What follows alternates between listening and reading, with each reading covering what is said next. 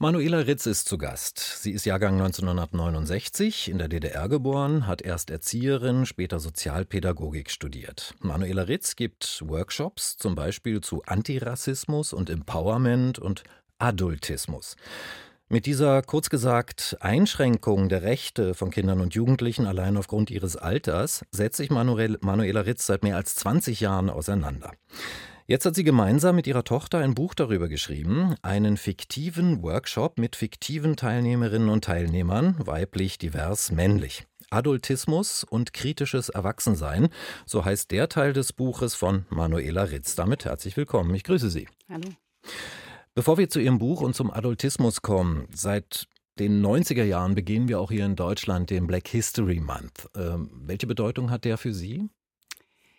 Die Hörerinnen können das nicht sehen, aber ich bin eine schwarze Frau.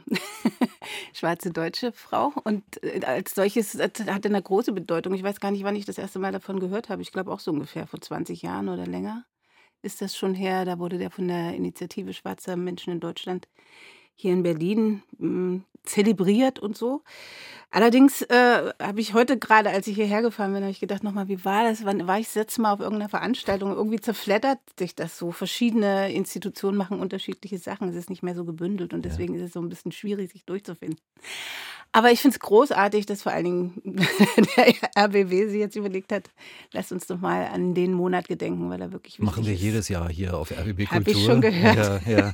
ähm, der Punkt ist ja, in den 1920er Jahren wurde ja dieser Black History Month ins Leben gerufen, um quasi an die, ja, blödes Wort, Leistungen der afroamerikanischen Menschen zu erinnern und darauf hinzuweisen. Ich finde das deswegen so schwierig, weil es eigentlich selbstverständlich sein sollte. In den 20ern in den USA war es aber absolut notwendig, oder? Ich habe da noch nicht gelebt. Ja, ja. es ist ja entstanden aus der Anti-Sklaven-Bewegung und ja. so weiter. Oder Skla Versklavungsbewegung, würde ich, glaube ich, lieber sagen, um deutlich zu machen, dass es kein Naturphänomen war, sondern dass Menschen da etwas mit Menschen gemacht haben. Und tatsächlich, ähm, ich weiß nicht, Leistung würde ich gar nicht benutzen, sondern in, in, in so der Black Community gibt es so, ein, so eine große Dankbarkeit und eine große Aufmerksamkeit auch für, wer war vor mir da und hat das, was ich jetzt, dass ich zum Beispiel hier bei Ihnen im Studio sitzen kann. Wer, welche Figuren, welche Menschen haben da vorher schon, sind Wege gegangen. Und das finde ich ein schönes, ein schönes Erbe, eine schöne Art auch zu denken, weil ich ja jetzt mit meinen, Sie haben mein Alter verraten vorhin, mit ich meinem genauso alt. halben Jahrhundert auf dieser Welt, auch zu wissen, auch ich mache einen Weg ne? und mache so Fußstapfen, wo wiederum andere Leute, meine Tochter, andere jüngere Menschen drin gehen können. Und das ist ein schöner Gedanke. Also ich denke da gar nicht so an Leistungen, große Errungenschaften, die gab es sicherlich auch und oft sind die ja vergessen oder irgendwie verfälscht worden oder einfach irgendwie anderen Leuten dann zugeschrieben wurden oder was auch immer. Aber das ist ein für mich ist es ein schöner Gedanke, so ja. zu wissen, da gibt es eine Tradition und die Linie führt sich, führt sich einfach immer weiter fort und geht vor allen Dingen nach vorne und nicht, nicht, nicht Das ist der Punkt, weil ich sehe den Black History Month eigentlich so als ein Teil der Empowerment-Bewegung. Voll, das, ne? ist, das ist pur Empower Empowerment pur. Ja. ja. Und jetzt ist die Frage, was hat sich da vielleicht auch in Deutschland in den letzten Jahren getan dadurch? Also durch diese Empowerment von afrodeutschen Menschen jetzt. Hm. Ach, ich weiß gar nicht, ob ich das so global beantworten kann, aber mhm. Sie haben ja äh, richtig angedeutet, ich mache auch manchmal Workshops für Menschen, die von Rassismus oder die Rassismus erfahren, Empowerment-Workshops. Und für mich selber hat sich der Fokus wegbewegt. Meine ersten Workshops vor, weiß ich nicht, 15 Jahren oder wie, wie lange das auch immer her ist oder 10, waren so, oh, wir müssen uns äh, wehren, wir müssen uns stärken, wir müssen kämpfen, wir müssen irgendwie was auch immer. Also sehr, sehr verbissen, sehr anstrengend auch. Mhm. Ähm, und das hat sich verändert hin zu, wir lassen es uns einfach mal gut gehen. Empowerment-Workshops fangen bei mir meistens mit einem Frühstück an. Chillig, gemütlich irgendwie. Weil das die Kehrseite ist. Also Kampf gibt es, glaube ich, ähm, oder Widerstand oder, oder, oder was weiß ich, Auseinandersetzungen mit schmerzlichen Erfahrungen gibt es sowieso. Die kriegt man frei Haus geliefert, wenn man als schwarze Person in Deutschland liefert. Und deswegen war irgendwann so meine Erkenntnis, das muss man nicht ständig wiederholen, so, sondern man kann auch die andere Seite. Ein Kollege von mir hat mal gesagt, wir können uns ja entscheiden. Schauen wir dahin, wo es schwierig ist und wo wir kämpfen müssen, oder wenden wir den Blick zur anderen Seite ja. und sagen, jetzt sind wir mal der Mittelpunkt und gucken, was können wir hier eigentlich Gutes miteinander machen. Da Sie Ihre Workshops angesprochen haben, wenn ich Ihr Buch richtig verstanden habe, dann verstehen Sie sich ja nicht oder wollen sich auch gar nicht verstanden wissen als äh, Workshop-Leiterin sondern als Teamerin. Mhm, richtig, ja. ja. Genau. Und warum ist das für Sie so wichtig, dieser Unterschied? Weil Workshops für mich dann großartig sind, wenn ich eben nicht leiten muss, sondern wenn wir zusammen ein Team bilden, die Teilnehmenden und ich, ein Team bilden, wo wir miteinander im Austausch sind und durch diesen Austausch Wissen generiert wird und Handlungen äh, verändert werden, Haltung verändert werden. Vor allem das Nicht-Hierarchische? Mhm. Ja, okay. Also natürlich gibt es eine kleine Hierarchie, weil wenn ich jetzt zu Adultismus arbeite, ich beschäftige mich seit 20 Jahren damit und da kommen Leute, die sich noch nie damit beschäftigt haben oder noch nicht 20 Jahre lang oder was auch immer. Deswegen gibt es so, also irgendwas muss ich ja haben, ne? dass, dass Leute sagen, oh ja, da setze ich mich mal rein und äh, mache zwei Tage, beschäftige ich mich damit. Aber nicht, nicht Hierarchie im Sinne von, äh, wer, wer hat jetzt Recht? Oder, mhm. oder ich bringe, ich versuche nicht jetzt was was beizubringen im Sinne von, das müsst ihr jetzt schlucken wie in der Schule oder so. Ich habe hier den Lehrplan. Frontalunterricht. genau. so das, das geht so gar nicht. Und ja. wenn Sie das Buch gelesen haben, ist, da gibt es ja auch eine ziemliche Breitseite gegen diese Art von ja. Unterricht, ne? wie, die, wie, die, Räume sind und dass man da so sitzen muss. Und dass ja. durch die Sitzart schon zu sitzen, wie sind da Tische und Stühle hingestellt, schon immer gleich klar ist, wer ist hier eigentlich. Der Punkt, der, der Punkt, auf den ich damit hinaus wollte, war die Frage nach dieser Beziehung zwischen Erwachsenen, äh, seien es jetzt die Eltern, seien es Lehrerinnen oder Erzieherin oder wie auch immer. Also dass diese Beziehung zwischen Erwachsenen und Kindern ja oft von Hierarchien geprägt ist. Mhm. Ja. Ja. Und äh, dass im Adultismus eigentlich der Wunsch nach nicht hierarchischen Beziehungen steckt? In der Adultismuskritik steckt ah. der Wunsch nach. Im Adultismus steckt die Hierarchie, im Adultismus steckt, steckt die Macht und so weiter. Aber tatsächlich die Frage, warum eigentlich, und das beschäftigt mich immer, nicht nur, wenn ich Workshops mache oder mit meinen Kindern gelebt habe, sondern wie, also die Frage, wie, wie können wir cool miteinander irgendwie Zeit verbringen einfach. Das ist ziemlich simpel und klingt nicht besonders produktiv oder nach Leistung, sondern einfach danach, wie kann das Leben irgendwie leichter werden. So. Und Schwierig. Schwierig, weil es gibt ja nun mal Situationen, in denen Erwachsene Fürsorgepflicht haben, ne? Mhm. Verantwortung mhm. haben, also Kinder vor Gefahr für Leib und Leben beschützen müssen. Und mein Eindruck nach dem Lesen Ihres Buches war, dass es immer um die Frage geht, wie mhm. wir das machen. Genau. Also, äh, dass wir nicht Macht ausnutzen, weil wir sie haben, sondern äh, die Frage uns stellen müssen, wie handeln wir jetzt? Ja. Richtig verstanden? Genau, richtig verstanden. Und ich glaube, dass es immer gut ist, wenn ich das, wenn ich mir das mir selbst und dem jungen Menschen, mit dem ich da gerade irgendwie machtvoll unterwegs bin, wenn ich das erklären kann. Und wenn ich es mit mehr erklären kann als na, weil es eben so ist. Ja. Oder weil ich dir das sage. Oder weil es schon immer so war. Oder was man da eben so sagen kann. Und diese Idee von, also es ist wahr, ich, ich gebe Ihnen da vollkommen recht, es gibt Situationen, wo wir nicht hands-off machen können, sagen so, pff, ist mir jetzt egal, ich lass dich über die Straße rennen, ich will einfach meine Macht nicht ausüben. Natürlich halte ich dich zurück, wenn da eine befahrene Straße ist. Als junger Mensch, der den Verkehr auch gar nicht einsehen kann, weil er noch zu jung, zu, zu niedrig, zu weit unten ist und die Autos viel größer sind und so. Aber, aber sich dann auf diesem, ne, das ist ja auch, ich glaube, so Schutzmacht ist die einzige Macht, wo ich sage, ja, okay, die braucht es auch wirklich so, wie wir, wie wir Welt gebaut haben, ist die einfach gefährlich für junge Menschen. Mhm. Nicht nur für junge Menschen, aber im Kontext von Adultismus geht es ja nun mal um Kinder und Jugendliche. Und wenn ich die Welt so gebaut habe, bin ich auch dafür verantwortlich, dass du dich da drin nicht verletzt. Ja. Aber dann wirk oder verletzt wirst. Aber dann wirklich immer genau zu gucken, ist das jetzt wirklich Schutz? Immer wirklich genau zu gucken, was passiert, passiert wirklich was, wenn ja. ich jetzt nicht eingreife. Oder bin oder? ich jetzt einfach schlicht, äh, weiß nicht, genervt, genervt, erschöpft, übermüdet, äh, kann gerade nicht diskutieren mit meinem Kind, äh, ob sie Süßigkeiten im Supermarktregal jetzt kriegt oder, oder nicht. Ja. Aber äh, wie, hm, wie wirkt so eine adultistische Beziehung, also so eine, sagen wir mal, Machtbeziehung von Erwachsenen zu Kindern, welche Ausdrucksformen kann das annehmen? Das ist ja nicht nur Schreien und Schlagen. Nee, das ist ähm, viel, viel subtiler als, also Schreien und Schlagen gehört dazu, aber was mir wichtiger ist, sind, Sie haben jetzt irgendwie Übermüdung und Stress und sowas mhm. genannt, aber was ja ein großer Faktor ist, ist einfach Gewohnheit.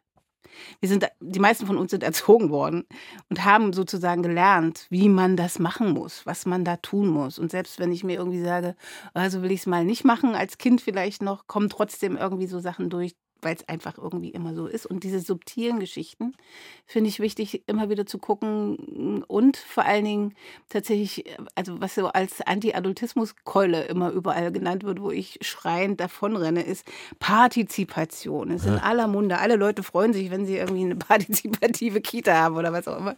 Und für mich ist Partizipation das Adultismus-Ding schlechthin, weil ich bestimme als erwachsene Person, wann du wo, wie lange und in welchen Sektionen mitbestimmen darfst, mhm. partizipieren darfst. Das ist, ist voll das Feigenblatt so. Aber ich finde, ich finde, Erwachsene arbeiten oft mit, mit, mit subtilen Methoden wie hm, Drohung mit Liebesentzug. Ja. ja oder Beschämen von, ja. von, von Kindern. Und Manipulation. Naja, das ist ja sowieso. Geschichte von meinem Sohn. Ich hab, war noch sehr jung und habe gesagt, wenn du jetzt dein Zimmer aufräumst, gehen, gehen wir heute Abend noch ins Kino. Und dann hat er sich hingestellt und gesagt, also manipulieren lasse ich mich von ah. dir nicht. Da war ja fünf oder sechs. ich dachte so, okay, entlarvt. Genau, also so dieses, einfach diese, also wenn ich, im, wenn ich die, die Haltung habe, ich weiß mehr, ich bin besser, ich habe den Durchblick. Ich muss auch immer für alles selber sorgen. Ich muss die Lösung wissen, ich muss den Weg vorgeben.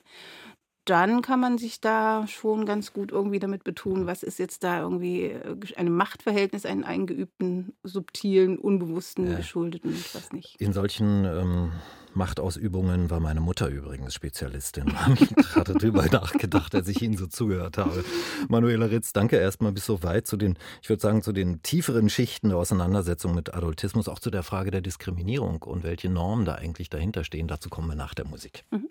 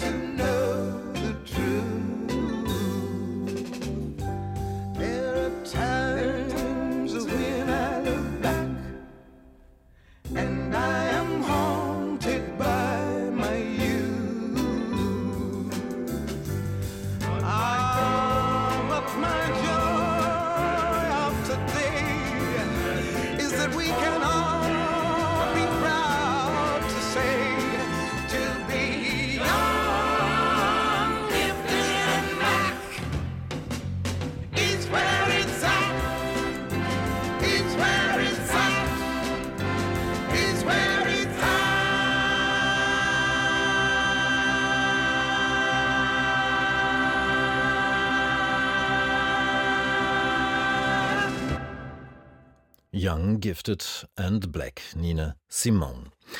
Manuela Ritz ist zu Gast, Teamerin, Coachin, Autorin. Sie hat im letzten Jahr gemeinsam mit ihrer Tochter das Buch Adultismus und kritisches Erwachsensein geschrieben. So heißt der Teil des Buches, der von Manuela Ritz stammt. Ihre Tochter, das ist ein Wendebuch, hat einen anderen Teil geschrieben. Erschienen ist das Buch im Unrast Verlag.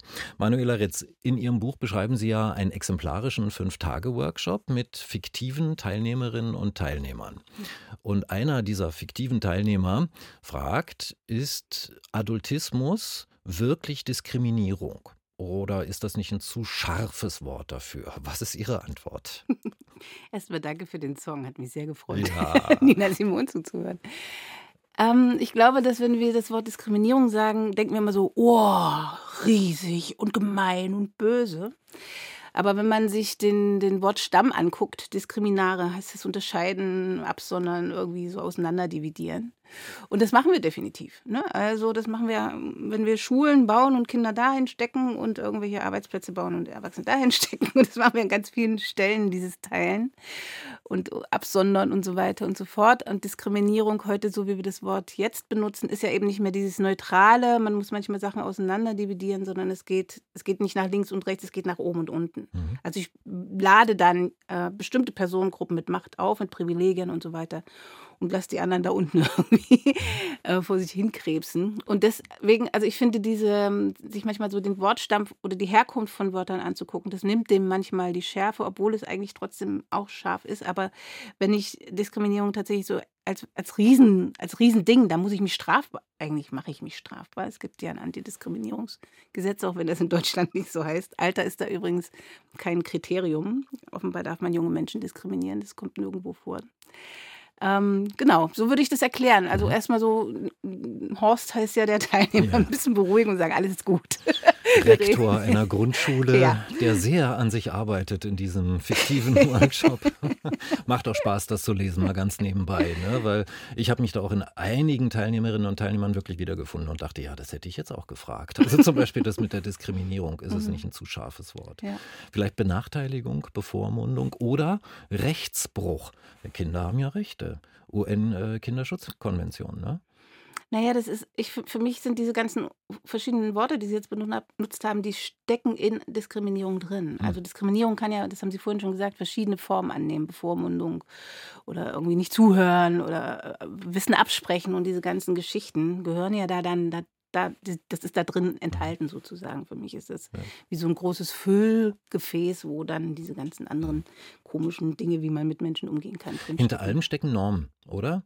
Äh, Normen, wie ich sie eingangs der Stunde, glaube ich, äh, genannt habe. Kinder äh, sind undiszipliniert, egoistisch, unvernünftig, verstehen ihre Handlungen und Entscheidungen nicht. Nur wir Erwachsenen wissen Bescheid. Das ist ja so eine Norm. Mhm. Da benutzen Sie allerdings Normen, wie sie üblicherweise benutzt wird. Ich benutze sie ein bisschen anders. Wenn ich von Normen spreche, sage ich, das ist das, was in dieser Gesellschaft als normal gilt. Und jede Diskriminierungsform hat so eine eigene normierte Personengruppe. Wenn wir über Adultismus reden, ist die Norm, erwachsen zu sein. Volljährig, auch ein großartiges Wort im Vergleich zu minderjährig oh, könnte man stundenlang drüber reden. Ähm, und wenn wir über Rassismus reden würden, das ist Black History Month, dann ist die Norm hier in diesem Land, weiß und deutsch zu sein, einen deutschen Pass zu haben, akzentfrei zu sprechen. So, wenn ich das alles habe, bin ich nicht bedroht, irgendwie so einfach Rassismus abzubekommen. Ähm, und es gibt immer halt so dieses, das meine ich mit Norm, es gibt immer so etwas wie so ein Maßstab, an dem muss ich alles messen lassen. Und bei Adultismus ist das ja eine spannende Geschichte. Ich finde, da wird die Diskriminierung ad absurdum geführt, weil das ja wirklich nur eine Zahl ist. Ja. Und weil das auch die einzige Diskriminierungsform ist, in der ich in beiden Lagern sein kann, wenn ich lange genug lebe. Ne? Also wenn ich kriege ihn ab als, als Kind, als Jugendliche und werde vielleicht selber ähm, zu Adultismus ausübenden erwachsenen Person. Und das, ähm, da könnte man jetzt denken, ach, warum wenn wir das alle erfahren haben, lassen wir es da nicht einfach. Das ist der Punkt. Das ist der Punkt, weil Normen ja. äh, sind ja tradierte Werte, mhm. die wir übernommen haben. Ich habe ja eben mhm. schon von meiner Mutter erzählt, ne, was ja. ich alles von meiner Mutter in mir wiederentdeckt habe, um Gottes Willen. Ne? Jedes Mal denke ich, ah, eigentlich müsstest du weiter sein. Okay, ich habe viel von ihr übernommen. Mhm. Wie kommen wir jetzt aus solchen Tradierungsprozessen, die quasi so natürlich abzulaufen scheinen, wie kommen wir da wieder raus? Ähm, ich glaube, dass wir alles, was so über Erziehung läuft, wirklich prä äh, nicht alles, aber ganz vieles prägend ist. Und im Buch schreibe ich ja auch Prägungen. Ich ver vergleiche das mal mit so Münzen. Ne? Da ist so Dang, ist irgendwie so ein Eins und Euro steht dann da. Und da kann ich nicht hingehen und sagen, oh, ich radiere das mal eben weg. Das ist tief in uns drin und deswegen muss ich an diese Tiefe wieder rangehen. Ich habe, als ich gemerkt habe, ich möchte nicht adultistisch mit meinen Kindern zusammenleben, zum Beispiel mich mal hingesetzt und wirklich gut überlegt, welche Werte habe ich eigentlich mitbekommen als Kind sind. Wie haben Erwachsene das gemacht? Ehrlichkeit, Höflichkeit, tralala. Auf so. Augenhöhe. Äh, nee, das war in den 80er Jahren nicht so gang und gäbe. Ähm, und dann ähm, im nächsten Schritt tatsächlich zu gucken, welche Werte möchte ich eigentlich, dass meine Kinder die erleben? Und hören Sie den Unterschied. Nicht, dass Sie die nehmen oder haben, sondern wie, wie muss ich sein, wenn ich möchte, dass das ein Wert Humor ist, zum Beispiel, dann kann ich nicht den ganzen Sauer Tag sauertöpfig durch die Gegend rennen, dann muss ich selber irgendwie das in mir haben oder irgendwie sowas. Also das war was, wo ich wirklich tief an mich rangegangen bin und geguckt habe, wie kann ich, wie, wie muss ich mich umbauen, verändern in meinem Habitus, in meinem Sein, in meinem Wesen um diese Werte, die mir wichtig sind, irgendwie mh, hm, zu zeigen. Und auch, was ich gemacht habe, war so wirklich als die sehr jung waren, die Kinder, den Tag abzuscannen und zu sagen, wo gab es Schwierigkeiten, wo, es war, wo war Ärger, wo war Stress, wo haben wir uns gestritten. Und äh, unter dieser Prämisse, ich bin diejenige, ich habe sogar die Macht zu formen, wie die Beziehung zwischen uns läuft. Das äh, erleben wir als, als, als Schüler in Klassen. Ne? Es gibt so Lehrer, die kommen so rein und man denkt so, yeah. Es gibt so Lehrer, mit wenige. Und es gibt so Lehrer rein oder was man schon irgendwie so. Also ich ich bin diejenige, die die Macht hat, die Beziehung zu gestalten. Und das heißt. Und auch die Macht hat, sie zu hinterfragen. Genau, die das Macht hat, ja sie zu Punkt, ne? hinterfragen ne? und dann zu sagen, wie mache ich das anders. Ja. Das ist das äh, kritische Erwachsensein, was genau. sozusagen ja den Untertitel des Buches abbildet. Mhm. Äh, Manuela Ritz, äh, tut mir leid, dass wir das jetzt am Ende nur kurz noch besprechen können, aber Sie haben ja dieses Buch gemeinsam mit Ihrer Tochter geschrieben. Richtig. Ne, das ist das Wendebuch, wenn man es umdreht. Ich habe es gerade in der, in der Hand. Da steht dann Simbi schwarz hinter auf in äh, Klammern geschlossenen Türen. Mhm. Ich frage nicht, wie alt Ihre Tochter war, als sie das geschrieben hat, weil das wäre Altersdiskriminierung. Ne? Also Richtig. frage ich nicht danach, sondern, sondern ich habe was gelernt, ja. Jo. Sondern äh, frage, ähm, welche Perspektiven Ihre Tochter hat beitragen können durch ihre Texte zu, zu, zum, zum Adultismus als Thema. Na, was sie im Vorwort beschreibt, ist ja, ich würde mich freuen, wenn andere junge Menschen sich empowered fühlen durch die Geschichten, die sie da zusammengetragen hat, die ja auch alle fiktiv sind. Und was aber in Lesungen, wenn wir Lesungen machen, immer wieder passiert ist, da sitzen viele Erwachsene, viel mehr Erwachsene als junge Menschen, die sich äh, zurückerinnern können oder die manchmal auch sagen können, was? Oh Gott, das hätte ich jetzt gar nicht irgendwie so einge, eingetütet, aber danke. Also wir haben gerade äh, letzte Woche am Freitag in München gelesen und da gab es ganz viele Rückmeldungen. Also die meisten Fragen hinterher gingen an, an Simbi, weil Leute sich so, so, ja, so, so, so wogen wiedergefunden ja, haben. wiedergefunden ja. haben. Also ne, Leute, die selber jung waren, aber vielleicht jetzt auch mit jungen Menschen leben und so, das ist eine schöne, schöne Perspektive, finde ich. Ja. Ich danke Ihnen für das Gespräch. Manuela Ritz, danke, dass Sie zu Gast waren. Danke für die Einladung. Dass wir kurz haben reingucken können in ein Themengebiet Adultismus, mit dem Sie sich seit über 20 Jahren schon beschäftigen. Dankeschön. Tschüss. Manuela Ritz war zu Gast zum Gespräch unter anderem über ihr Buch Adultismus und kritisches Erwachsensein, so heißt es. Erschienen ist es im letzten Jahr im Unrast Verlag und im Buchhandel für 24 Euro.